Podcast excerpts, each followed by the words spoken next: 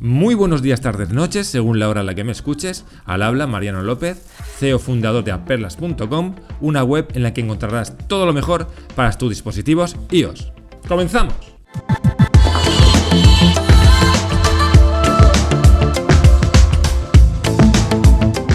Es muy interesante saber eh, la vida útil que tiene un iPhone, sobre todo si vas a comprar uno próximamente.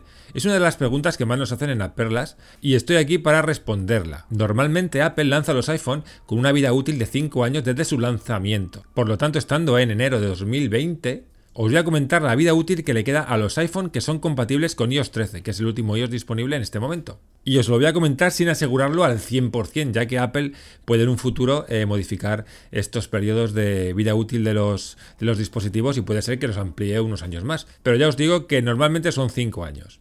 Si no lo sabes, en septiembre de 2020 lanzarán iOS 14. Y posiblemente el mismo día que lancen eh, ese iOS, dejarán de actualizarse los siguientes iPhone. El iPhone SE, el 6S y el 6S Plus. Al año siguiente, en septiembre de 2021, si Apple sigue con la numeración de los iOS, saldrá iOS 15 y dejarán de actualizar a los iPhone 7 y 7 Plus. Seguimos con 2022, en septiembre de 2022, Apple supuestamente lanzará iOS 16 y dejarán de actualizarse los iPhone 8, 8 Plus y iPhone X. En septiembre de 2023, Apple lanzará iOS 17 y dejarán de actualizarse los iPhone XS, XS Max y XR.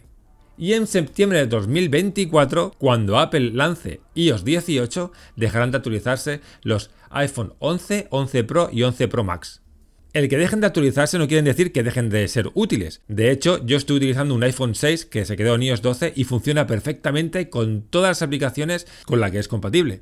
De lo que no se puede disfrutar es de las novedades que traigan los nuevos iOS. Pero funcionar, funciona perfectamente. Por lo tanto, se puede, eh, si no puedes comprar tu nuevo iPhone y tu iPhone se queda obsoleto en uno de estos años que comento, podéis seguir utilizándolo perfectamente durante uno o dos años más.